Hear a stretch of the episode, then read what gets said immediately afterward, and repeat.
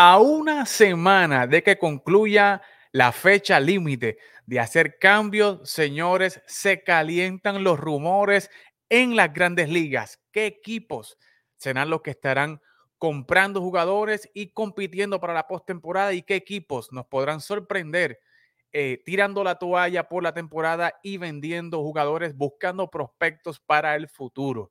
Y además, Alex Cora estará en la silla caliente luego de todo este desastre que ha venido en el mes de julio. Eso y mucho más lo discutimos esta noche aquí en Fogueo Deportivo.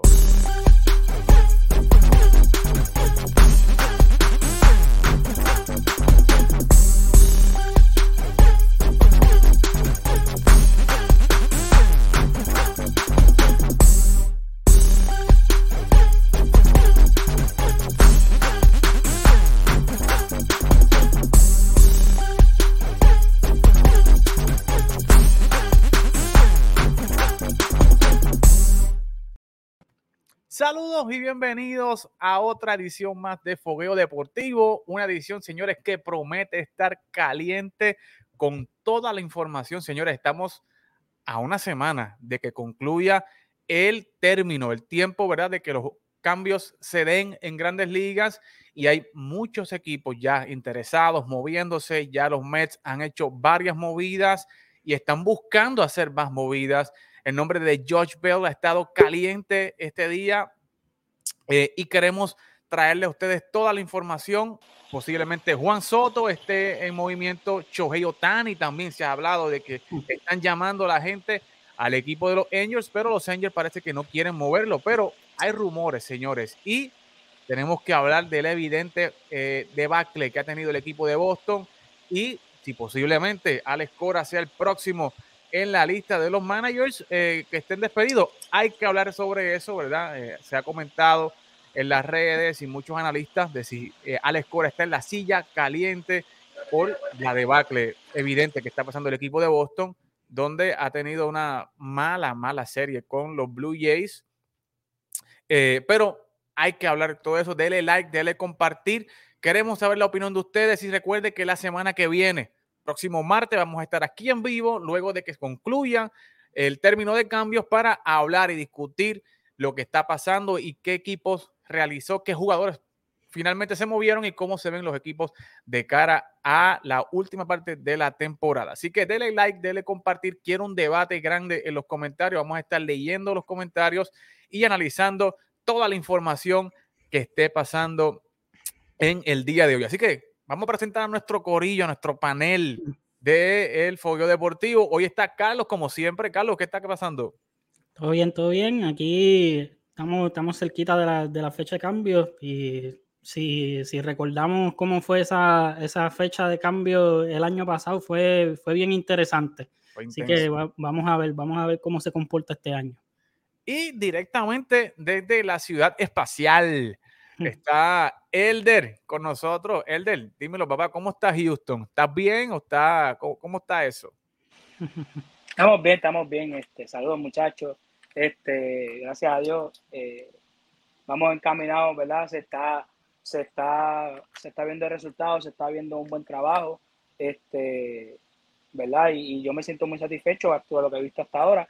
Obviamente, yo siempre digo la temporada es importante, pero octubre es otro cantar pero verdad se está viendo un buen equipo, se está viendo la que las piezas nuevas están trabajando bien, así que vamos bien, pero sí, como menciona Carlos, yo pensé lo mismo, yo dije, eh, hay que ver cómo viene este mercado porque hay muchos equipos o hay varios de ellos que, que tienen que hacer movimiento y, y, yo digo que es ya, pero ya mismo lo, ya mismo lo vamos a hablar. Así, así que señores, denle like, como le dije, denle compartir. Hoy quiero tener un buen debate en los comentarios. Quiero saber si usted piensa, ¿verdad? ¿Qué equipos se deben reforzar? ¿Qué equipos deben estar eh, vendiendo jugadores? Aprovechar este momento de cara al futuro, ¿no? Y qué equipos pudieran eh, aprovechar el momento y atraer jugadores, atraer para de cara hasta octubre, septiembre, ¿verdad? Agosto, septiembre, que la fecha para octubre. Así que Vamos a entrar en terreno, Carlos eh, y Elder, antes de comenzar eh, la discusión grande de los cambios y los jugadores. Quiero hablar de lo que está pasando con el equipo de Boston, que es lo que está trending en estos momentos. Alex Cora eh, ya se está oyendo un rum rum, ¿verdad? De que, eh, no sé, que pudiera estar en la silla caliente, que pudiera ser el próximo manager, que, que pudieran estar eh, siendo despedidos. Yo te digo la verdad, yo no creo que Alex Cora se, sea despedido, pero indiscutiblemente hay una debacle en el equipo de Boston porque Carlos y Elder, lo que ha ocurrido en esta serie con, con el equipo de los Blue Jays es algo que no hemos visto del equipo de Boston desde hace mucho, mucho tiempo. Eh, ver, ¿verdad? Eh, eh, no sé, yo lo vi como un desgano, como, no sé, como que no había motivación, no hay chispa, y lo vi en su máxima expresión, ¿verdad? En ese elevado de Ramiel Tapia, donde a Yaren Durán se le pierde la pelota, que es válido, ¿verdad? Pero el ver que cae y él ve que cae y no hay una reacción de ir detrás de la pelota, eh, se ve como un, un, desgano, tiene que venir al verdugo desde el jardín izquierdo a hacer el esfuerzo y verlo a él como que con los brazos abajo. O sea, realmente como que, o sea, el aspecto físico, ¿verdad? El body language, como diría el, gringo, no me está gustando de este equipo y pues realmente sé que las lesiones están a granel, ¿verdad? Básicamente Boston no tiene a nadie de esa rotación inicial. Sale está fuera, Evaldi está fuera y regresó, eh, pero estaba fuera. Eh, Waka está fuera, Rich Hill está fuera. O sea, básicamente no hay nadie de esa rotación inicial. Y el bullpen, ¿verdad? No hay nadie desde, desde que comenzó la temporada, ¿sabes? aparte de Whitlock. Eh, pero Carlos, ¿cómo ves a este equipo de Boston que está en 500? En, comenzó el mes, el mes de julio liderando el wild card, hoy está básicamente fuera del wildcard a solamente dos, tres juegos del, del wildcard, eh, tres jueguitos, pero en los últimos 10 partidos, ¿sabes? Lleva 1 y 9 y lleva 5 y 15 en este mes de julio. O sea, ¿cómo ves el equipo de Boston eh, de cara a este, de cara a este mes de julio y de cara a, a lo que es el mercado de cambio? Pues mira, el equipo de Boston, eh, wow, yo creo que, que, tú resumiste lo que pasó con la serie de los Blue Jays fue, yo creo que fue el, el puntillazo final de, de, yo decir, mano, de verdad que, hasta aquí yo, yo, no puedo, yo no puedo decir de que Boston debe ser compradores en esta, en, en esta fecha límite de cambio. Yo creo que eh, dejó mucho que desear. Luego también viene la, la, lesión de Rafael Devers, que está ahora en, en la lista de lesionados. Eso entonces este, te, da como que una indicación de que de verdad que yo no veo, y, no es porque yo sea fanático de los Yankees, yo creo que, eh, eh, es, eh, es, siendo objetivo. Yo creo que de verdad que, el, equipo de Boston ha jugado bien por debajo de, lo que todos esperaban. Yo creo que, la, temporada pasada tuvieron una gran temporada si tú me preguntas a mí, yo creo que, este equipo de Boston es mejor que el que, el que tuvieron el año pasado. Eso que esperaríamos eh, una, una, mínimo que, fueran, que, fueran igual. Como mínimo yo esperaría de que fueran, de que fueran igual. Y, pues yo creo que, eh, eh, esa es la parte que, que, es un poquito decepcionante. Y al Cora, pues Oye, por menos que eso, yo creo que, votaron a Charlie Montoyo. Y si, si, comparamos, yo creo que entonces él tiene que estar en, la silla caliente en ese aspecto. Y, como dije, eh, deben, ser, deben ser vendedores en, la, fecha límite de cambio. Elder, 40 carreras fue el total que hizo eh, el equipo de los Blue Jays eh, en esta serie contra el equipo de Boston. Se ve un equipo, ¿verdad?, desganado igualmente, como dice Raulito Ortiz, tienen aquí que también afuera, que lleva mucho tiempo y que afuera y todavía no se sabe cuándo pueda regresar. Pero, sea, ¿tú crees que este equipo tiene esperanza o tiene chance o tú crees que ya este equipo debe tirar la toalla eh, por la temporada? Mira, este, primero yo, ¿verdad? Quería mencionar esta, esta serie con Toronto realmente el, no solamente hunde a Boston, sino también levanta los ánimos de Toronto, que Toronto estaba teniendo unos juegos un poquito, ¿verdad? No se veía quizás lo que se esperaba. Obviamente los Yankees están teniendo una temporada increíble, de ensueño, pero Toronto, no, muchos lo pusimos como favorito en, la liga en, el este de la, de la americana. Y, al no verse tan dominante, o aunque sí están dominando, pero no se ha visto quizás lo que se esperaba, pues e, esta, esta serie realmente pues le levanta ese ánimo y les demuestra que, que sí pueden, que son contendientes, o sea, y que, y que hay que contar con ellos. Entonces, Boston realmente yo pienso que está en un momento que tienen que tomar decisiones bien importantes en cuestión a su futuro. Te voy a decir por qué. Eh, Boston realmente eh, las lesiones los han afectado demasiado y eso es indudable. O sea, tienen mucha ausencia y eso es real.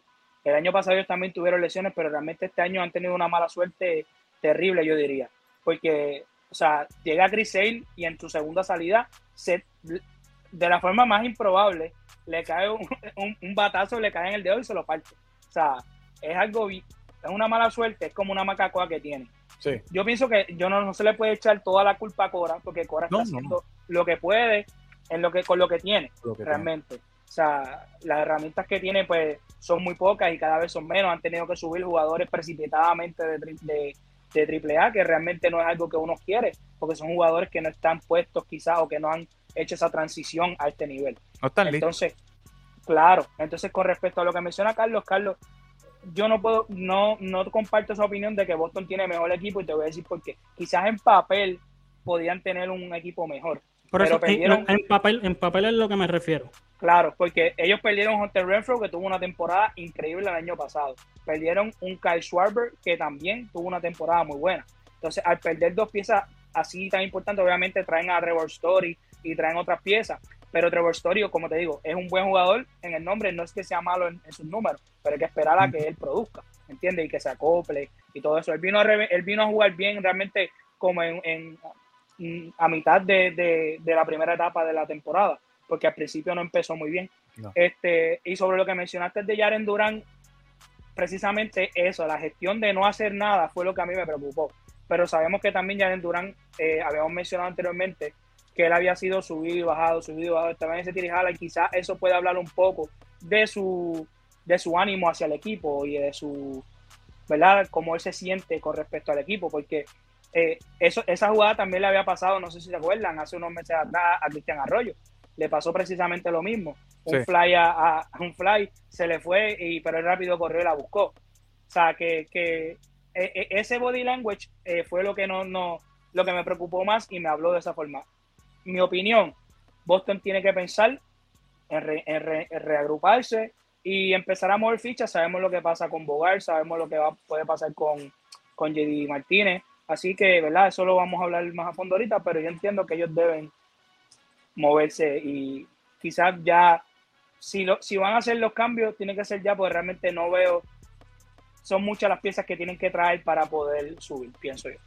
Definitivamente. Y Abdiel eh, Ortiz, acá los comentarios, dice que también eh, Boston perdió a Eduardo Rodríguez eh, y a Adán Otavino. O sea, que está en lo correcto. Eduardo no ha jugado, ¿verdad? Ha tenido un problema personal, ¿verdad? Tiene que ver con, algún divorcio. Con... Pero yo creo que, si, tú, si tú te pones a pensar en el caso de Eduardo Rodríguez, en la primera parte de la temporada tú tuviste un Michael Waka que, que que tiró súper bien y, tiró mucho mejor de lo que tiró, eh, por ejemplo, Eduardo Rodríguez para comparando hasta ese punto eh, el año pasado. En el caso de Adán Otavino, Adán Otavino, yo, yo diría que es hasta hombre. Yo creo que Shriver ha, hecho, ha hecho un trabajo eh, brutal. y, y, hay otras piezas por ahí que han tenido en el bullpen que, que les ha dado un poquito de, de, de, resultados.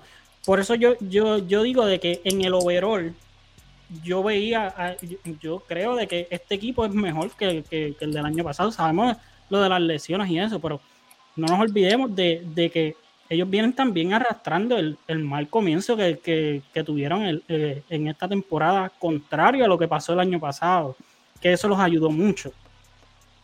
Sí, no, y como dice Jairo Pereira acá en los comentarios, se sabía que este mes era difícil, lo habíamos comentado Carlos y yo en los programas pasados antes de entrar al aire, ¿verdad? Que los Yankees estaban pasando por un mes difícil y habían jugado bien y que este mes de julio le tocaba a Boston, ¿verdad? Enfrentarse a todos esos equipos grandes de la división este eh, consecutivamente, ¿verdad? Y que no iba a estar fácil. El único que ha estado ahí eh, consistente en la rotación ha sido Nick Pivetta, Pero Nick Pivetta, ¿verdad? En algunas ocasiones luce como un ace, en otras ocasiones pues luce como un pitcher de tercera. Eh, realmente no ha sido consistente.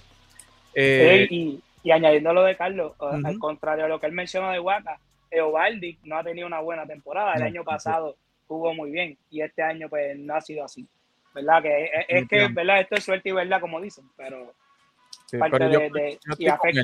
yo, creo que la Macacoa es una Macacoa lo que le ha caído al equipo de Boston y especialmente a Chris Say, ¿verdad? Que desde que firmó esa gran extensión no ha podido lanzar eh, o desde que punchó a, a, Manny Machado en esa serie mundial, pues no ha podido lanzar nuevamente como se supone. Pero, señores, tengo el chat lleno de comentarios y vamos a empezar a hablar de qué equipos eh, estarían vendiendo, comprando, qué jugadores. Ya han salido múltiples listas de, jugadores, ¿verdad? Que pudieran estar disponibles. Eh, y vamos a empezar con los Yankees, ¿verdad? aquí mucha gente está hablando del equipo de los Yankees. Eh, Michael Ramírez dice que los Yankees deberían ir primero por Luis Castillo. Es la prioridad por la lesión de Luis Severino. y Carlos, te pregunto, los Yankees definitivamente, ¿verdad? van a ser compradores, tienen equipo.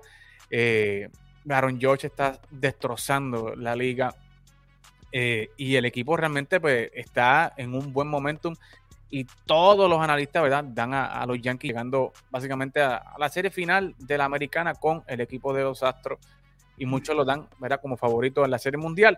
Pero analizando los Yankees, Carlos, ¿realmente le hace falta un lanzador como Luis Castillo o tú crees que los Yankees deberían buscar otro tipo de pieza, no sé, como un jardinero o, otro tipo de piezas que, o un bullpen, ¿verdad? Una pieza del bullpen, ¿qué, realmente necesita el equipo de, los Yankees de Mira, yo creo que, añadir una pieza como, como Luis Castillo nunca va mal, nunca va mal.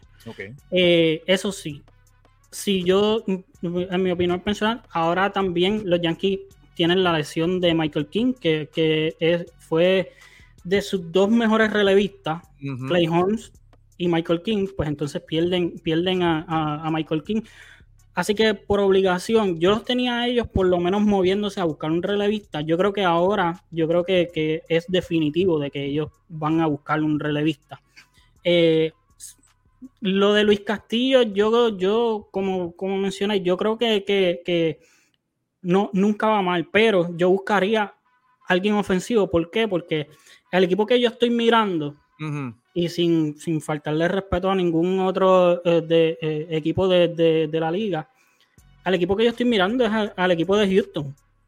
Esa es la realidad. O sea, y si tú te pones a ver, no voy a contar el, juego de, que tiró Domingo Germán porque y, te voy a explicar por qué. Porque Domingo Germán no me va a iniciar un, un, juego en los playoffs contra Houston. Mm, mm, sacando ese juego, en, un en un solo juego, que fue que tiró Jameson Taylor, en, los demás, nosotros le hemos permitido solamente un máximo de tres carreras a Houston. El problema no ha sido aguantar la ofensiva de, Houston. El, problema ha sido la ofensiva de nosotros contra el picheo de Houston. Por eso yo entiendo de que, de que deberíamos buscar, número uno, un relevista por, la, por la baja de Michael King. Y número dos, una pieza ofensiva. Una, que, todos sabemos de que, va, que tiene que ser un outfield. Un outfield. Eh, yo creo que eh, Gus Torres, Gustavo Torres, dice que por, qué no Benintendi, ¿verdad? Que se había dicho que estaba ahí pendiente de los Yankees de Benintendi. Eh, y luego, tras saberse de que no estaba vacunado ese fin de semana que jugaron en, en Toronto, pues eh, se dijo como que no, pero nuevamente ha salido nuevamente el nombre de, de Benintendi eh, en el área de los Yankees. O sea, ¿cuán, cuán, probable es, Carlos, que sea un Benintendi o qué jugador tú traerías del outfield para, para el equipo de los Yankees? Bueno, todos sabemos de que, de que si tú, o sea, si ellos dan el palo de conseguir a Juan Soto, ese es un honrón. Pero sacando a Juan Soto, yo creo que, las opciones serían eh, Andrew Benitendi o un Ian Happ de, los Chicago Cubs. Yo creo que, que, eso, que esos, esos dos son, son los nombres que los Yankees deberían estar apuntando. Eh, Ian Happ, un switch hitter, eh, batea por lo menos entre 270 más o menos, un bateador de poder. Benitendi sabemos de que es un buen bateador de contacto, no se poncha mucho, sobre 300, guante de oro. Así que yo creo que, esos dos son los, los, los, nombres que los Yankees deben de apuntar. Me gusta, me gusta lo que estás trayendo. Y Josué Morales trae, obviamente, qué equipos, qué jugador cogerá Houston en el mercado de cambio. Eh, y tengo al perfecto, al hombre, eh, ¿cómo se dice? Al mejor, más que conoce ese equipo de Houston acá, que es Elder. Elder, el equipo de Houston está armado hasta los dientes. ¿sabe? E, es una cantera, produce peloteros buenos. Carlos Correa se fue, no importa, ahí está Jeremy Peña. Se fue George Springer, no importa, ahí está McCormick.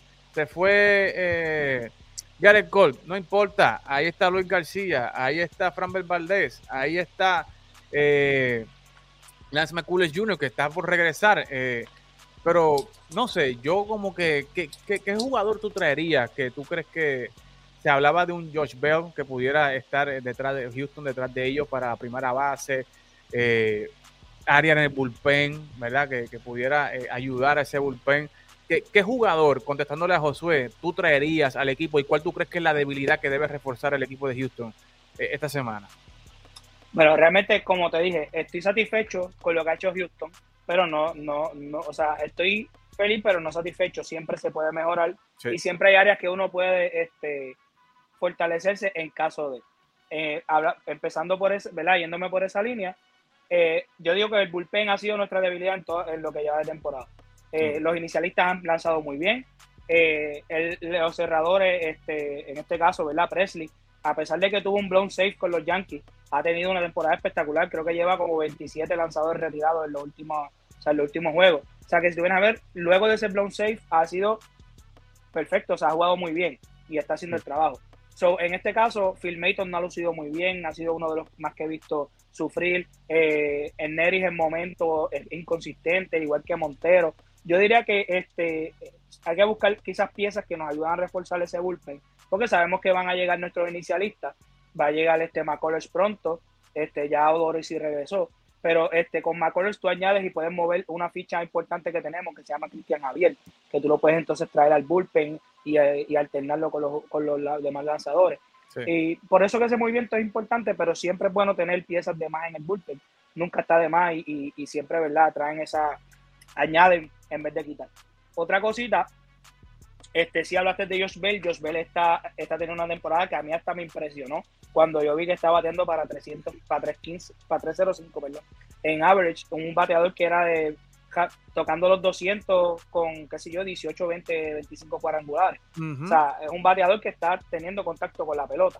Eh, por lo tanto, aumenta mucho su valor y obviamente el interés del equipo. Otro jugador, ¿verdad? Este, que yo quizás pude que yo vi en, en, los que estaban, ¿verdad?, en posibles cambios, es Brandon Drury. Está teniendo un buen año me y, y, tiene muy buenas posiciones. Él, coge tanto la tercera, segunda y primera base, que tú puedes quizás descansar a lo que es este, a, descansas a Guriel, descansas a, un Altuve, que están buscando, ¿verdad?, siempre cuidarlo. Porque siempre este, eh, eh, Dusty Baker tiene esa, esa estrategia de descansar jugadores y rotarlos. Y también tenemos en nuestro banquillo, que para mí es un valor grande, a pesar de que no siempre se ve, pero cuando, cuando entra a hacer trabajo, que es este, se me fue el nombre de cubano. Alernis Díaz. Alernis Díaz. Él siempre hace buen trabajo y cubre bastantes posiciones.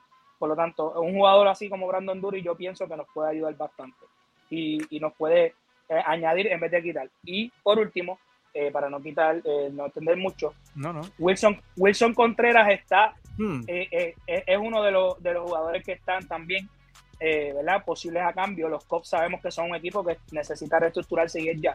Por eso hablamos de Jan Hub y por eso hablamos de Wilson Contreras. Wilson Contreras sabemos que es un gran catcher y a pesar de que nosotros tenemos a Martín Maldonado y estamos utilizando a nuestro a un, novato que, que es Cari, Lee por la lesión de Jason Castro, que no sé si saben, pero Jason Castro es quien le cacha a Verlander. Verlander prefiere que Jason Castro sea el que le cache. Aún así está lanzando muy bien, pero en ese caso, traer a Wilson, eh, a Wilson Contreras, yo pienso que nos añade, en caso de que quieran, de que, Castro se extienda la lesión o algo, Contreras puede añadirnos mucho. Contreras es un buen bateador, sabemos que es un game changer, si llega al equipo va a ser un efecto inmediato. Y no, no pienso que estaría más. Quizás no es la urgencia, por eso lo menciono último, por la cuestión de que, ¿verdad? Eh, realmente no hemos un, de un hoyo en lo que es en, la posición de catcher, pero no estaría de más si lo fuesen a traer, ¿verdad? Si, si se diera la oportunidad. Así que esos son los movimientos que yo pienso que puede hacer Houston. No pensé que, que, que Elder hablara a favor de Wilson Contreras, teniendo a Machete, ¿verdad? Que uh, ha sido era un debate si traen a Wilson para entonces qué se va a pasar con Machete. Entonces, pues lo podías poner de DH, pero entonces tendrías que poner a, Jordan Álvarez a, a, fildear. Y yo no preferiría ver a Jordan Álvarez fildeando, ¿verdad? Porque es un negativo que tienes ahí en uno de esos files. Pero es interesante, es interesante ver el punto de vista de Elder y, el punto de vista de, otros muchachos. Pero hablando de Juan Soto, Michael Ramírez dice acá que Juan Soto sería 100% de acuerdo con, Carlos de que sería la solución. Pero entrando a este debate, eh, Carlos, eh, Elder, sabiendo la situación de, de, Juan Soto en estos momentos, ¿verdad? Que todo el bochinche de que rechazó 440 millones, pero por 15 años, que es lo que la gente no enfatiza, ¿verdad? Que estaría cobrando, no sé, 29 millones, que definitivamente, pues, o sea, Juan Soto no vale 29 millones por año. hay que darle más a ese muchacho. Pero el saber que los Nationals no le dieron, ¿verdad? no, no, lo, no lo volaron a Los Ángeles, tuvo que irse en un vuelo comercial.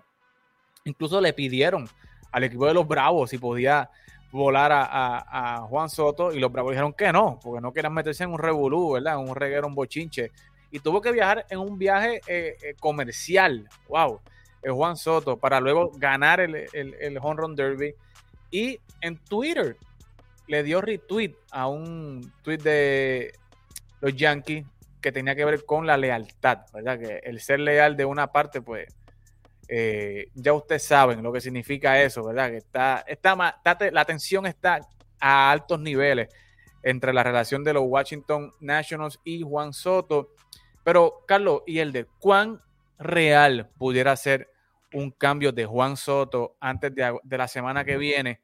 Y realmente, ¿qué equipo tiene chance? Porque han hablado de los Yankees, han hablado de los Dodgers, eh, se habla mucho de, los, de los Cardenales de San Luis pero realmente, o sea, ¿qué equipo tiene chance y cuán real es que eh, este equipo, eh, que Juan Soto, este movimiento? Porque si los Yankees quieren a Juan Soto, hay que dar bastante, Carlos, ¿sabes? Hay que dar a Peraza, hay que dar a Volpe, hay que dar a Domínguez, hay, que, hay que dar bastante para Soto, pero cuán real eh, es que se mueva Soto y, y qué equipo de verdad tiene chance con Juan Soto.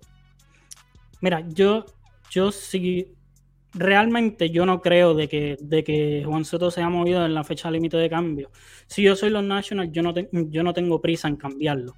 Eh, y yo creo que, básicamente estamos a nueve días, contando el día de hoy, para, la fecha límite de cambio. Tratar de, de, hacer un cambio en nueve días, yo creo que, que está bien cuesta arriba. La oferta tiene que ser demasiado buena para, yo moverlo. Yo esperaría a final de temporada eh, buscar las diferentes opciones eh, y, realizar el cambio. Pero si, si fuera a pasar en esta fecha límite de cambio, yo creo que equipos como los Dodgers siempre, los Dodgers siempre sorprenden, ellos siempre buscan la manera. Yo no sé cómo lo hacen, pero siempre buscan la manera de, de cuadrar un cambio y lo hacen. Así que no me sorprendería los padres de San Diego. Los padres de San Diego tienen una muy buena finca.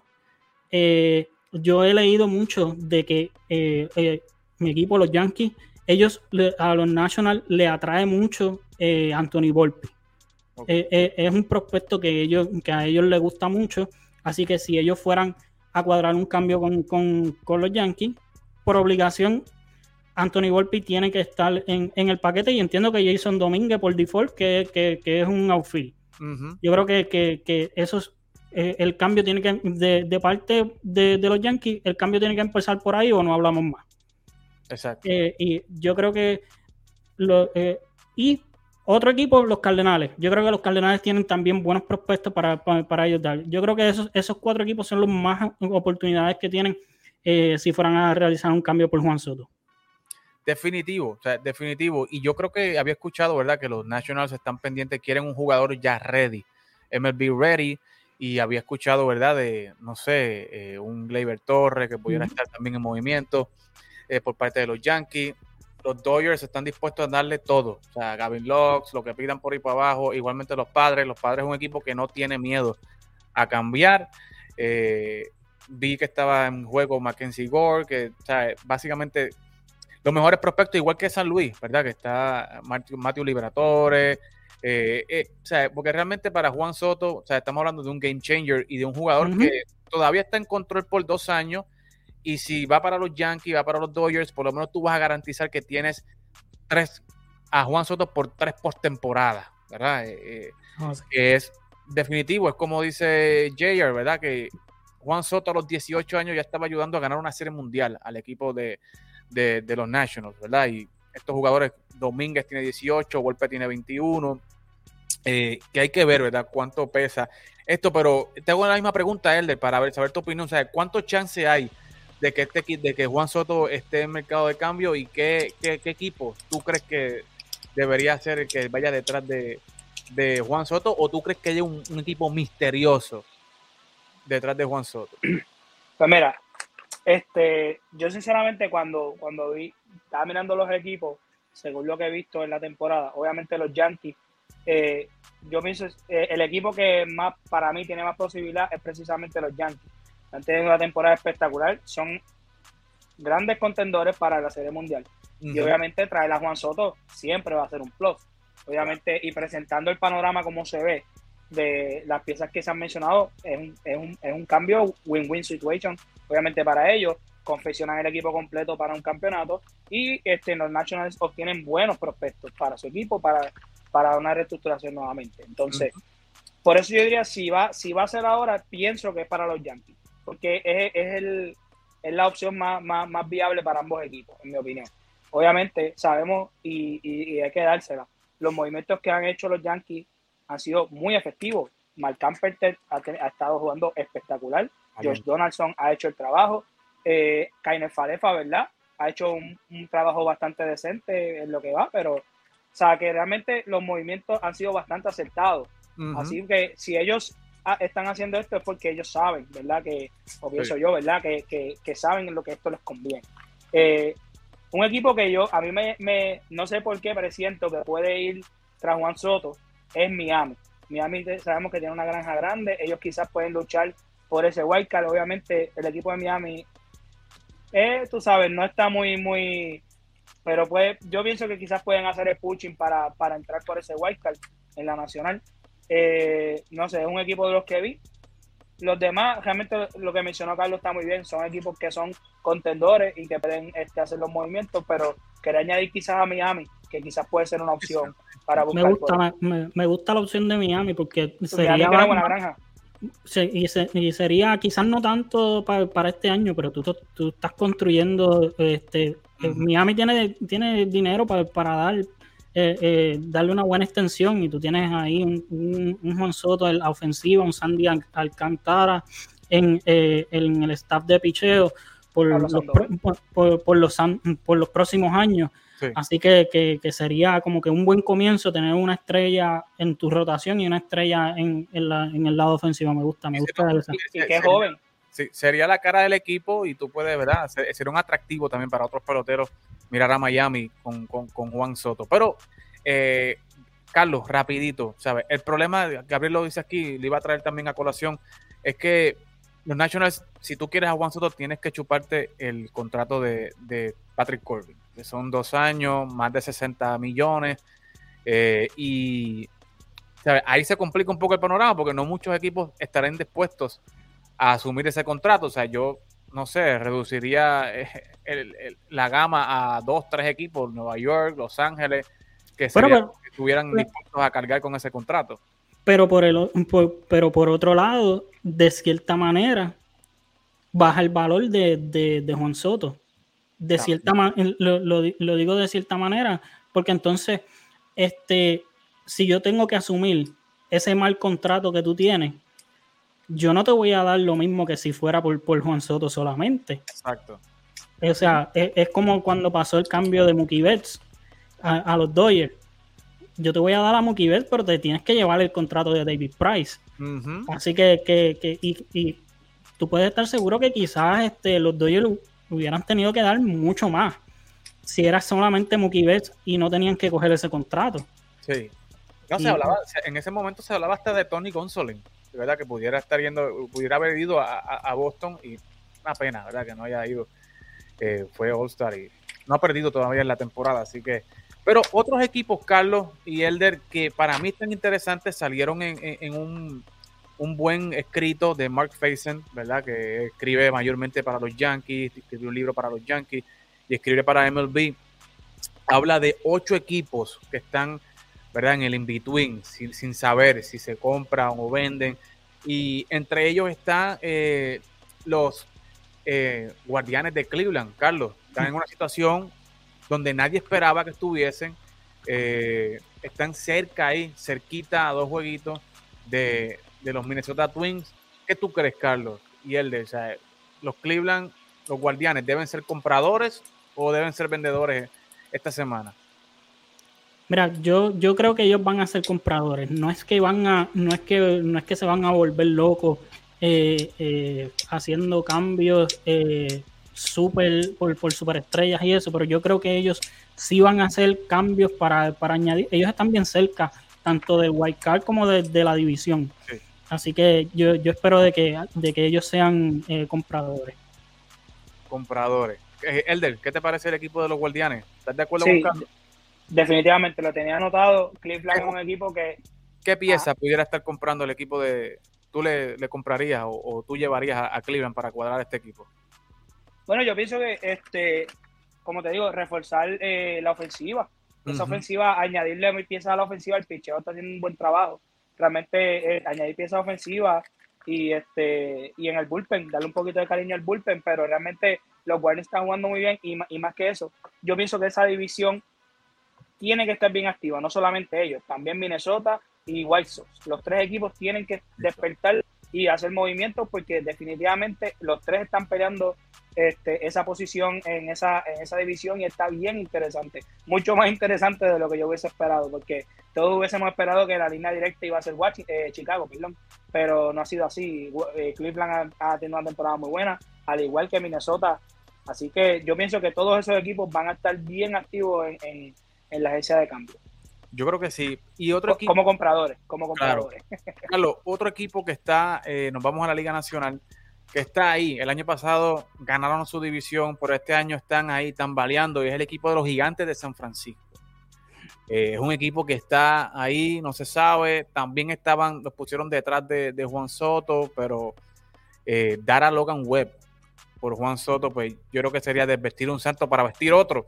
Eh, y no creo que, San Francisco esté en esas de dar un Logan Web. Eh, mejor esperan a la, agencia libre, ellos tienen dinero. Pero, ¿cómo tú ves al equipo de, San Francisco? El equipo de San Francisco está eh, sobreviviendo, ¿verdad? Llegando a para ese 500. ¿Cómo lo ves tú este, este año? ¿Como compradores o tú lo ves como vendedores? El caso, el caso es bien particular de, San Francisco. Yo creo que ellos van a depender de qué, de qué sucede con ellos esta, esta semana. Porque uno, uno de, de sus piezas que pueden utilizar para cambio, porque tiene la opción de salirse del contrato, es Carlos Rodón. Y es un iniciador que, puede, puede atraer eh, más prospectos. Eh, si ellos fueran a ser comprados, yo creo que ellos pueden traer una pieza que como Wilson Contreras. Hmm. A ellos le hace falta un, un, catcher. Ofensivo. Eh, ofensivo. Y yo creo que, sería una buena opción eh, en el caso de que ellos quieran comprar. Y, ahí mismo está David Robertson. O sea, tú te puedes traer el paquete de, dos, refuerzas el, la receptoría y, refuerzas el bullpen. Así que yo creo que, que ellos están hay que ver qué, va a suceder con ellos en estos próximos días. Eh, pero yo creo que, ellos eh, es, bien difícil por decir, de verdad que sí. Definitivo, definitivo. Y eh, otro equipo, yo creo que Elder, vamos a comenzar a hablar de esto para ir cuadrando. los Red Sox. Los Red Sox es el equipo que está, ¿verdad? Todo el mundo pendiente, ha estado pendiente de las redes y mucha gente, ¿verdad? Está comentando sobre eh, deben ser vendedores, deben ser compradores. Carlos, ya tú dijiste que deben mirar al futuro. Igual Elder.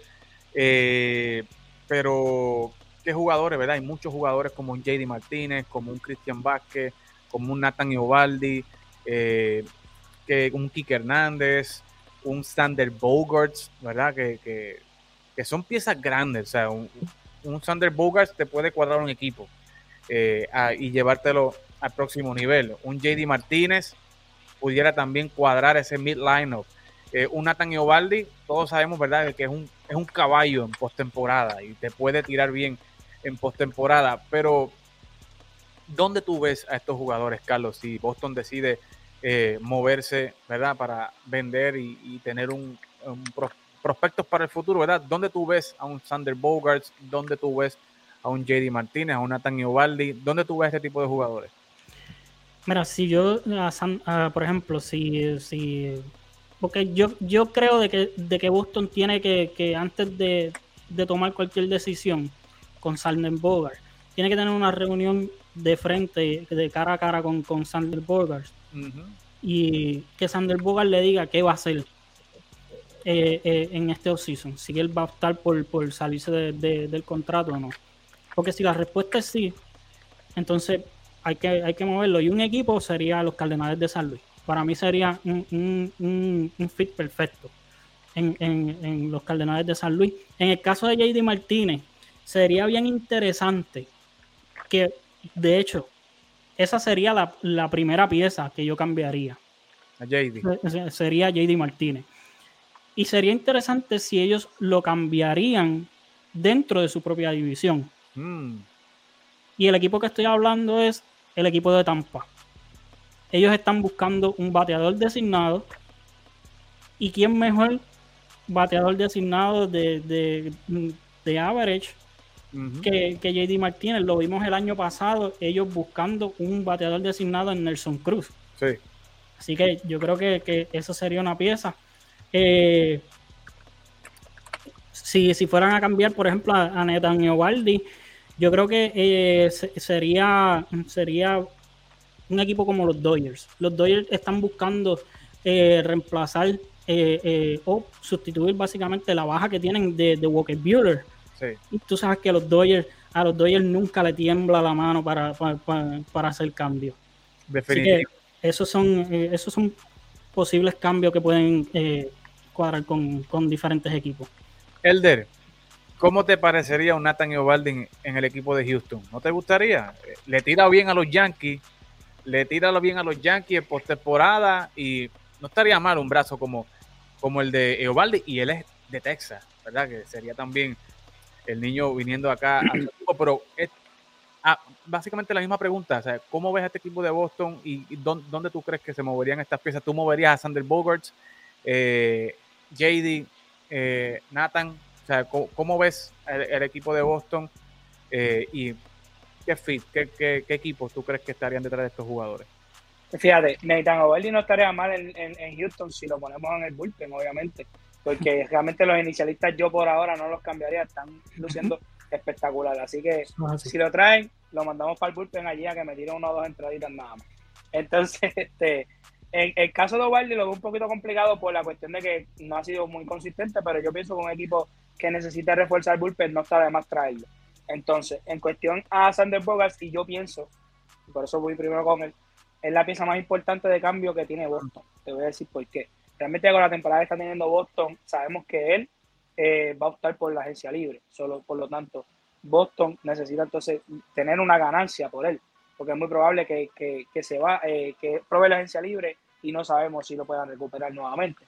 Por lo tanto, yo pienso que eh, ahí está el valor mayor de, o sea, e, es, es, el principal target que va a tener Boston de cambio este en, en esta en lo que va, ¿verdad? En este, en este de cambio. Este, fíjate, yo lo vería en un equipo como, hay que ver, ¿verdad? Eh, porque obviamente, ¿saben? mira lo que hicieron los Dodgers, que trajeron a un Trio Turner y lo pusieron de segunda base, un tipo que es shortstop. Por lo mm. tanto, hay que ver qué equipo tiene esa, ese atrevimiento de poder mover esas fichas así. Yo pienso que un equipo, eh, San Diego puede ser quizás un equipo que pueda hacer un movimiento, quizás Filadelfia pueda hacer un movimiento ahí, este, buscando, ¿verdad? Reforzar, buscando ese, ese buscar, eh, buscar ese, ese eh, entrarle por ese white card, eh, ¿verdad? yo pienso que quizás esas piezas en cuestión a la americana, aunque realmente en esa posición de shortstop lo veo bien difícil, porque Seattle tiene a Crawford y está jugando muy bien, pero Seattle también se puede mover a buscar fichas porque ellos también buscan, están buscando entrar por ese wildcard, ya que la ventaja, la ventaja de Houston es grande, pero el wildcard está bien, bien, bien cerrado. Entonces, este quizás esos equipos, obviamente JD Martínez también, la posición de DH añade mucho y ahora que hay DH en la nacional, también se puede este, buscar la forma de, de traerlo. Así Sí, que va a estar bien interesante y realmente, pero en mi opinión, Boston tiene que ser vendedor y tiene que hacer los movimientos ya porque lo veo bien difícil, bien cuesta arriba. Definitivamente, yo, eh, en mi opinión, ¿verdad? Yo que soy bostoniano, yo entiendo que aunque es difícil, ¿verdad? Uno como bostoniano, ver este equipo, firmaron a Trevor Story, tú tienes este equipazo que el año pasado estuvieron a nada de, llegar a la Serie Mundial, ¿no? Eh, estuvieron a dos jueguitos de la Serie Mundial. Eh, ¿verdad? Y ver esto, pues realmente, yo lo había dicho al principio de la temporada, Carlos, ¿verdad? Que hay muchos jugadores, muchos jugadores que van a ser agentes libres esta temporada y Boston tiene que, ¿verdad? Tomar la decisión correcta. Y la, aunque están a dos juegos de la, del wild card, tú tienes que pensar en el futuro, ¿verdad? ¿Qué yo le puedo sacar? Yo puedo firmar a JD de vuelta. JD tiene 35 años. Está bateando promedio, pero ya no está bateando tantos cuadrangulares como antes. ¿verdad? Ya se está viendo, ¿verdad?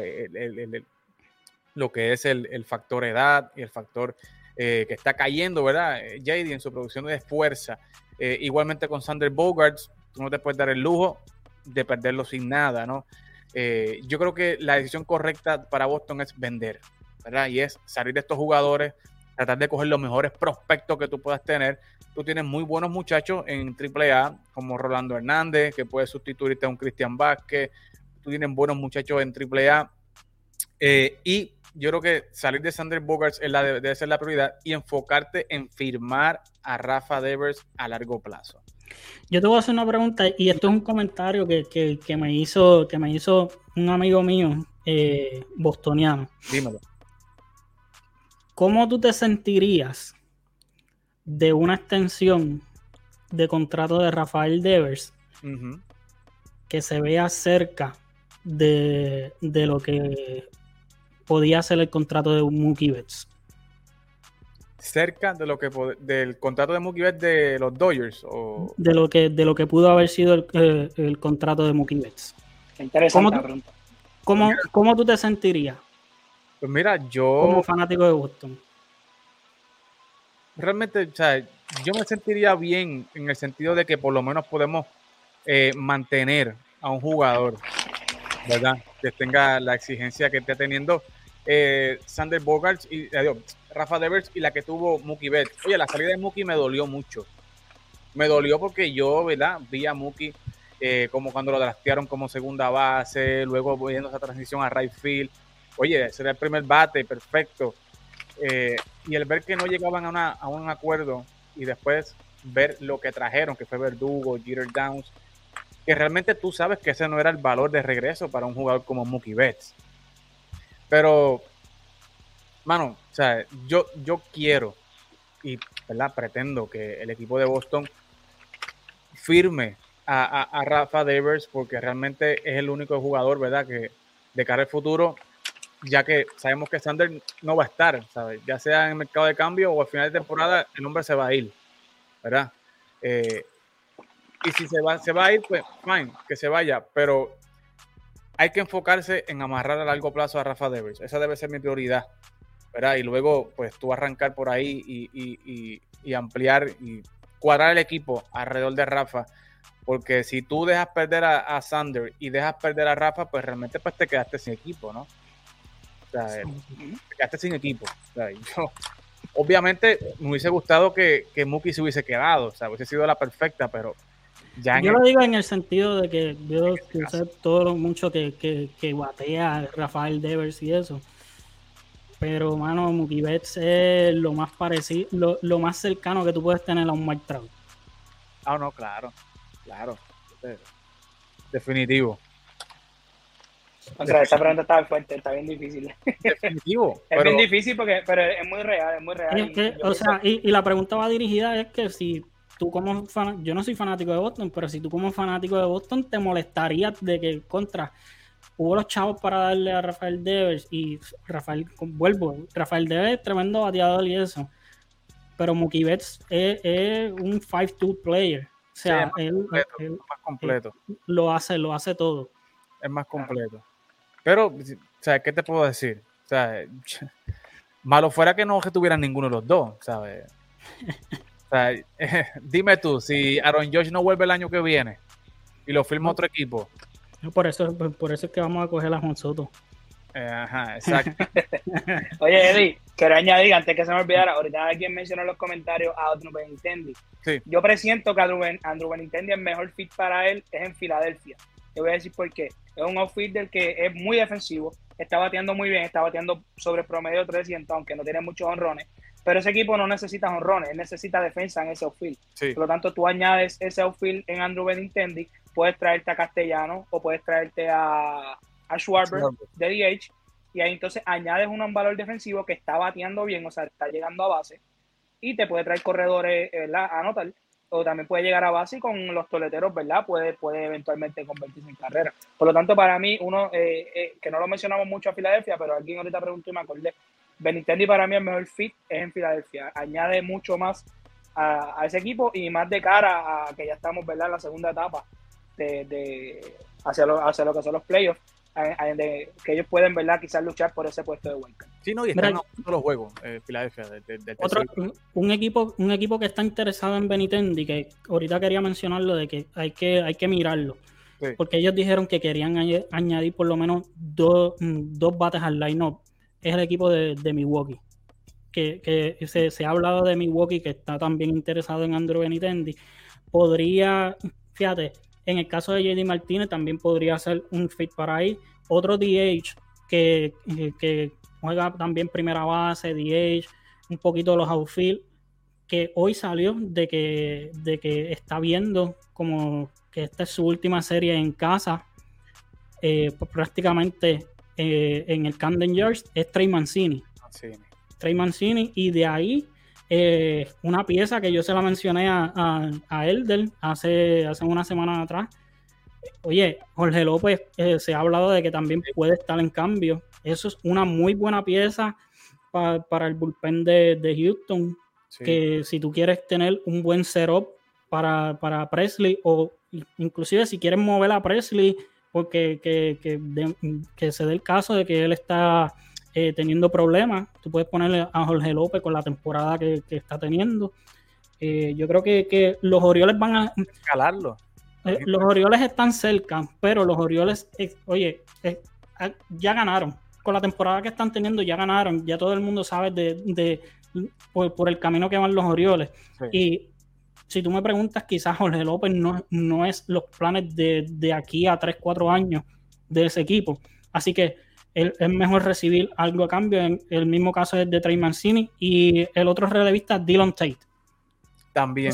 esas tres piezas de, los Orioles van a ser claves para los equipos contendores que, puedan recibir de los Orioles. Yo creo que los Orioles, yo creo que los Orioles deben aprovechar el, el, momentum que está teniendo Jorge López, fue All-Star, el valor, todo el mundo está pendiente a él y debe aprovechar, ¿verdad? Y sacar uno o dos jugadores que puedan sacar ahí. Elder, ¿qué te parece? ¿Te gustaría en el bullpen de, Houston. Chacho, como te digo, esa, ha sido nuestro talón de Aquiles en la temporada. Lo único que puedo decir que no ha sido eh, satisfactorio ha sido precisamente el bullpen. Todo lo demás ha hecho un buen trabajo, tanto los closers, los inicialistas, la ofensiva está ahí, la defensa está ahí. O sea, realmente lo único que yo diría que está un poquito finito ha sido el bullpen. O sea, que traer piezas siempre va a ser bueno. Y quiero también mencionar, no hemos hablado de Atlanta. Atlanta también hay que tenerlo bien pendiente, porque Atlanta es un equipo que el año pasado, con los movimientos que hizo, ya ustedes vieron, fue línea directa para el campeonato. Así que no se sorprendan si se roban un Ian Hub, si se roban un, outfielder para añadir allá en, en esos files. Que hace falta porque se, le, se, le, se, le, fue, se le fue este, a Dandubar por, la temporada y se lo comenté a, un amigo mío y le dije, vela como el GM lo, sustituye con un buen cambio. Y ahí acaba, e, e, ese nombre que, que, salió por ahí de, de Peralta, ese es un nombre que, que, Arizona puede cambiar y un bate zurdo que batea muy bien. Eh, sería una buena adición para, para, un equipo que le haga falta un outfield.